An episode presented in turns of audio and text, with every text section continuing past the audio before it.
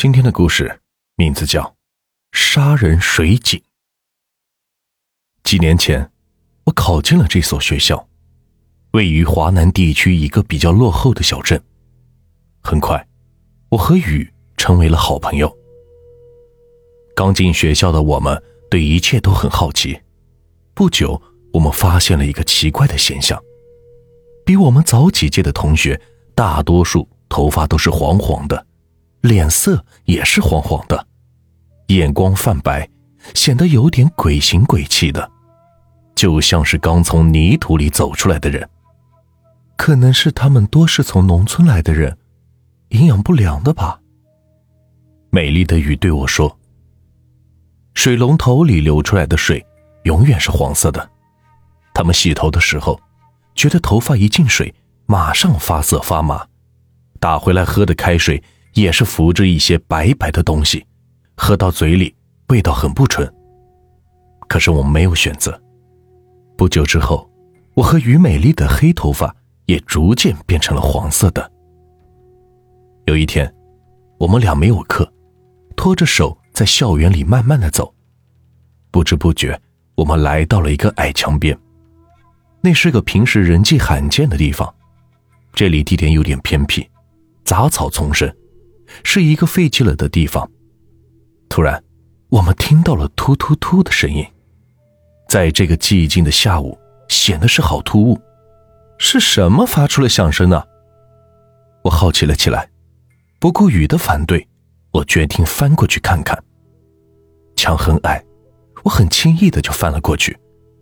雨没有办法，也只好跟着我，向着声音发出的地方走去。哦。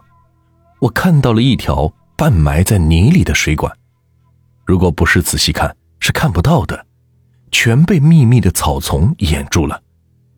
这条水管伸向一个地方，我沿着水管走下去，看到水管突然没了，这更引起我的好奇心了。我仔细的观察这里，终于被我发现，原来那里是一个盖子，被人刻意的用杂草掩住了。我一开盖子，看到下面是一口水井，突突突的发出抽水声。啊，难道我们平时喝的水都是从这里来的？我正想着，突然一声大喝：“你们在这里干什么？”我吓了一大跳，脚一滑，差点掉进水井里。雨连忙的扶住了我。我们抬头一看，是校长，他气势汹汹的对我们说。没看到前面的木牌吗？闲人免进！我和鱼转身就跑，气喘吁吁的我俩跑回了宿舍。第二天，我问一位比我们大两届的学姐林晴：“为什么那个杂草丛生的矮墙要挂上个闲人免进的牌子呀？”陈晴是个热心的人，和我的关系也是比较好。陈晴惊异的望着我：“小月，我知道你平时胆子大。”可是，你不是去过那里了吧？然后，学姐用着有点颤抖的声音向我讲述了一个很久以前的传说，一个关于这个学校的一个传说。传说那个地方有一口水井，以前在没有自来水的时候，学校的吃用都是在那里打上来的。但是有一天，一位女教师为情自杀了。跳进水里淹死了。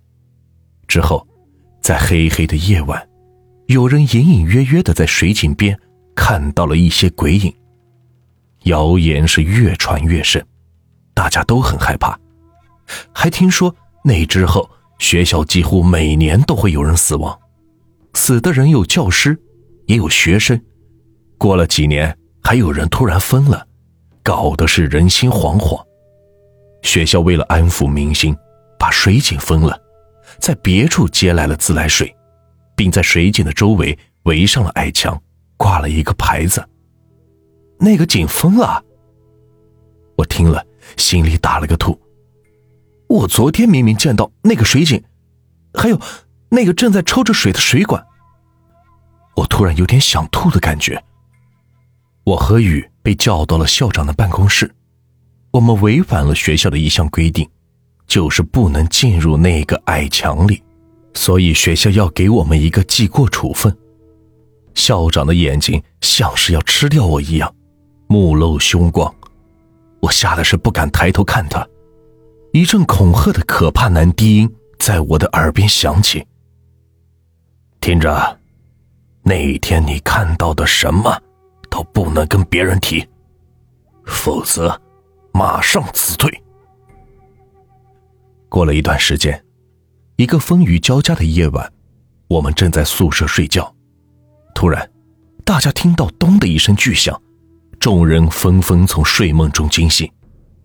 是何慧茹，一个睡在上铺的女生，从上铺直接跳了下来，但她仿佛不知道痛似的，直直的走向阳台。宿舍的灯已经统一关了，我们战战兢兢的摸黑下了床。跟在他身后，突然，走到阳台的何慧茹哈哈哈的疯狂笑了起来，一个闪电照到她的脸上，我们吓得是啊的一声，全部都退回到了屋里。她的脸色太可怕了，双眼圆凸，狰狞的狂笑让她原本就丑陋的脸扭曲，宿舍里马上是乱成了一团。狂风暴雨中夹杂着的狂笑声。终于把学校给惊动了，乱哄哄的来了很多人。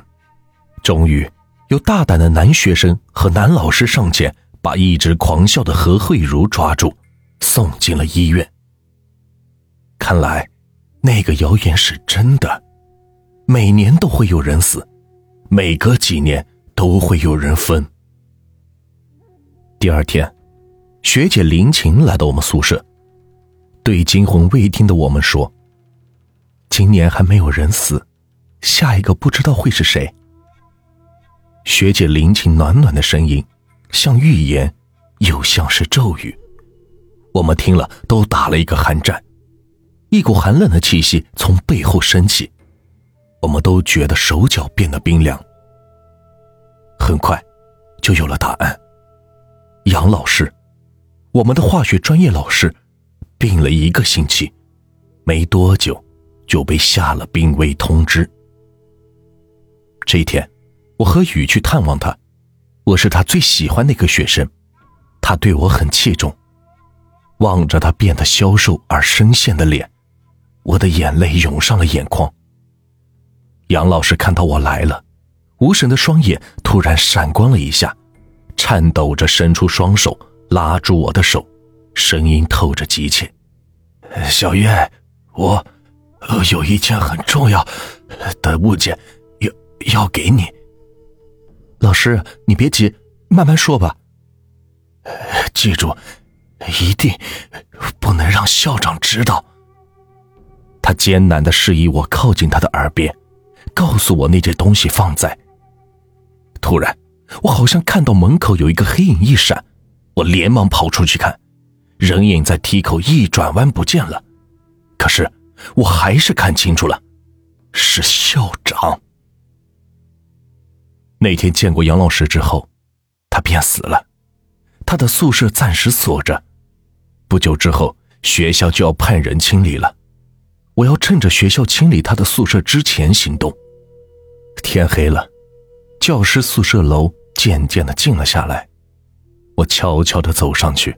来到了二楼，站在杨老师曾经住过的二零三室。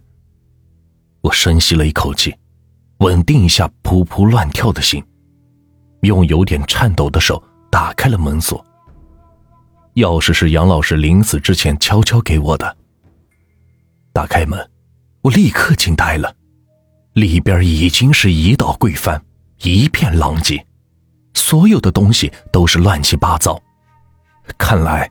有人比我早先一步行动了。我关上了门，认真的确定了里边和外边都没有人，才小心的走到了卫生间的抽水马桶边，把水阀拆了下来。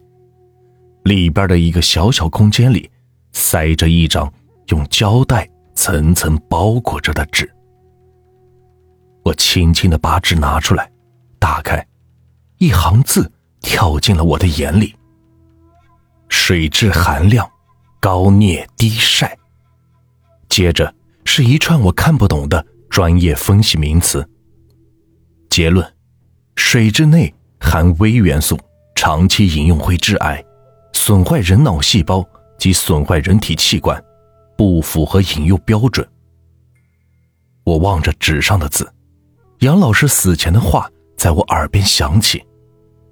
水，我早就怀疑水有问题了，是水让人死，让人分。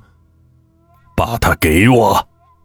身后的一声断喝，把沉默在回忆里的我吓得是魂飞身外。我一转身，见到校长那双仿佛要吃掉我的凶眼。我不给，你早就已经知道，却为了名利欺骗众人，让我们喝这样的水，我不能把它给你。我不知道哪里来的勇气，咬牙切齿的回答他，一双手卡住了我的喉咙，打断了我下面还有想说的话。我的脸马上涨得通红，呼吸也是越来越艰难。我看你给不给！噗的一声巨响，一个人在我身边倒下了，我的意识也开始清晰，呼吸也是顺畅起来。我一转头，是脸色发青的雨。手里还握着一个砸碎了的热水瓶。雨拖着我的手，没命的飞奔出去。原来，雨见我悄悄的走出女生宿舍，他有点担心我，就跟了上来。正好见到校长卡住我的喉咙，他非常害怕，可是情急之下，还是拿起身边的一个热水瓶砸向了校长。看来宿舍是不能回去了，怎么办？怎么办？我们一边气喘吁吁的没命跑着，一边想着下一步该怎么办。不行，小月，我们现在手里有证据，我要揭穿校长。玉说这话的时候，脸上是露出了坚定的神色。我们已经跑到了校门口，这时学校还没有关门。